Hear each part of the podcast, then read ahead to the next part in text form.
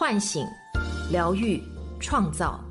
我是张德芬，欢迎来到张德芬空间，在这里，让我们一起遇见未知的自己。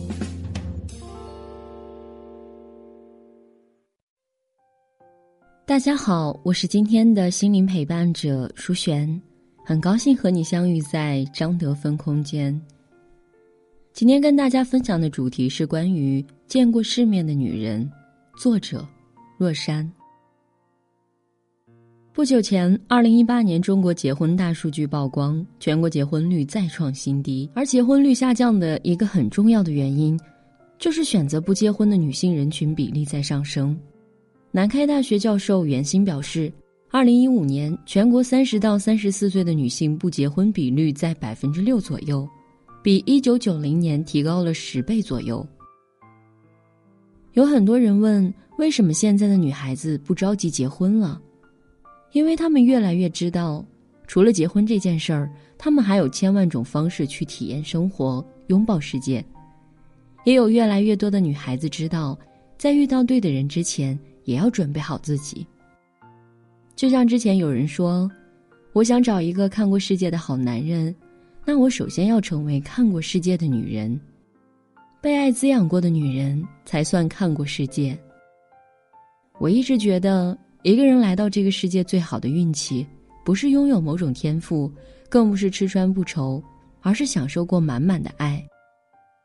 见过很多女孩，因为从小缺爱。不知道被爱是什么感觉，所以总是遇人不淑。男人稍微对他们好一点儿，不管这个人是好是坏，他们都死心塌地。这是没有被爱滋养过的人的通病，而那些在爱里成长的人则安全的多，不慌不忙，懂进退，知分寸。换句话说，他们见过足够的世面了，比如许晴。之前，许晴发了一条微博，正式宣告自己五十岁了。她说：“二十岁的我像一个十岁的小孩儿，别人眼中的我优秀、幸运，而我只是乖乖的完成作业而已。三十岁的我度过了本该在十五岁青春期经历的迷茫和小慌张，生气就撂挑子，委屈就哇哇哭。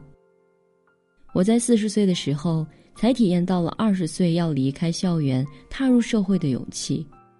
如今我五十岁了，我的人生多了一份二十五岁的笃定、坦然与担当。许晴给这种后知后觉、慢慢长大的人生起了一个名字，叫“除法人生”。其实，像他这种不问世事、按着自己的节奏长大的人，有着太好的运气。许晴家世显赫。这给了他成长最安全的温室，妈妈是总政歌舞团舞蹈队的队长，爸爸是军人，姥姥和小姨姨父都是外交官。母亲如他，也是为爱而活的人。和父亲在一起时，两人相爱。五十多岁时，对父亲说：“我从你的眼里读不到爱了。”于是选择离开。在这样物质丰沛、爱意满满的环境中长大，许晴不需要慌张。连他自己都说：“我没有吃过什么苦，我的世界是充满爱的，我撒娇的土壤是很广阔的。我的朋友、我的工作、我的爱人都是我在选择，所以我不懂得世事艰辛。他不用被生活、被环境逼迫着学会长大，学会防备。他见过爱是什么样子，好的关系是什么样子，他也被爱滋养着。”所以，他总是在过自己选择的生活，就算被很多人谩骂重伤，他也从来不曾有一刻想要为了迎合谁而改变自己。有许晴这般好运气的人其实很多，也见过很多女孩，就算家里条件一般，也是从小长在爱里。有些女孩身上有一种不慌张的气质，她们有安全感，不会因为一点点廉价的爱就丧失自我。她们早已被爱包裹，不需要匆忙的决定去得到什么，证明什么。见过足够风景的女人，才算看过世界。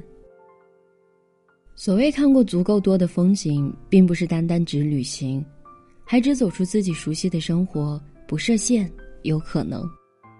毕淑敏说过：“当我走过的路渐渐漫远，当我双眸注视过的风景渐渐繁复，当我闻过的气味渐渐五花八门，我就会不由自主的变得宽容起来，接纳世界的不同与丰富。其实，这种宽容和接纳，就是看你能不能给自己足够多的可能性。你只有看过繁华，才知道究竟自己是喜欢清静，还是只在为自己的不努力找借口。你只有拥有过财富，才知道拥有多少能够给你足够的安全感。你只有一次次走出现在的生活，去体验不同，才知道世界不止眼前的一小片空间，你完全可以过不一样的生活。电影《穿普拉达的女王》中，安迪是一个一心只想着做记者的普通女孩。她穿着朴素，对时尚既不追随也不关心，却误打误撞地走进了顶级的时尚杂志，成为女魔头的助理。一开始，她对那些身材纤细、整日围着名牌转的姑娘不以为然。可当某一天，她下决心改变，才发现自己原来也可以这么好看。后来，她把这份工作做得越来越好。也开始喜欢这个行业的热闹和浮华，但很快，他也意识到，为了这些，他几乎弄丢了自己的朋友和恋人。最后，他选择了离开，在浮华中走过一圈他又找回了曾经的生活。你经历的，都会在你身体里留下印记。人生说到底就是一场体验，只有多去试不同的生活，你才知道自己到底怎样活才不算亏。你见过了，知道了，选择了，才能最终安心。要不然，你永远只能羡慕别人生活里的风景，错过自己的旅程。读过足够的书的女人，才算看过世界。时间与空间是对所有人都公平的限制。我们每个人都生活在世界的一隅，与有限的人、有限的事、有限的物共处。世界是如此的狭窄。而我们的精力是如此旺盛，你会发现，身边那些谈吐大方、眼界开阔的女人不一定真的周游过世界，但她们都爱读书，她们成长的养分不仅来自眼睛，还能来自头脑。就算没能用身体旅行，她们也散发着见过世界的光辉。说到读书，便自然的想到杨绛先生。杨绛先生，几乎是与书共生的。甚至有人这样跟杨绛开玩笑，说杨绛一生喜欢两个书，一个是读书，另一个是钱钟书。杨绛的父亲杨荫杭很注重培养女子读书的兴趣，杨绛从小就成了书痴，无论中英文他都拿去啃。有一次，父亲问他：“阿季，三天不让你看书，你会怎么样？”他说：“不好过。”一星期不让你看呢？他答。一星期都白活了，他就这样在书墨的熏染下长大。因为读书、爱书，杨绛先生的身上始终散发着一种淡然的气质。他这一生遭遇过不顺，也都淡然走过来了。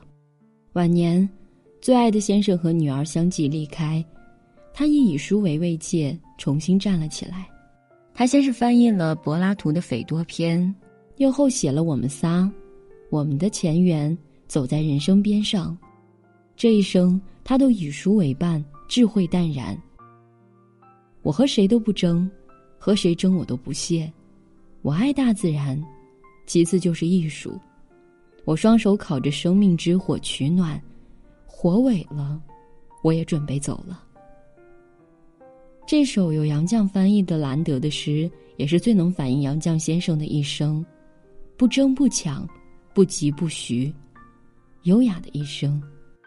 现在我们都太着急想要得到，其实在这之前，你不妨想想，到此为止你经历过什么，你拥有过什么，你想要的，配得上你经历的人事物和看过的世界吗？这一生有太多事情值得我们去用心经营，读书、行路、感受爱，给生活更多的可能性。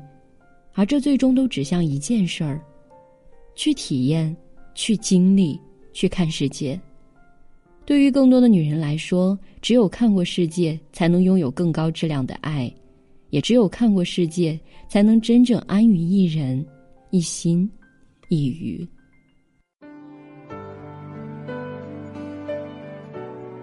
我是张德芬。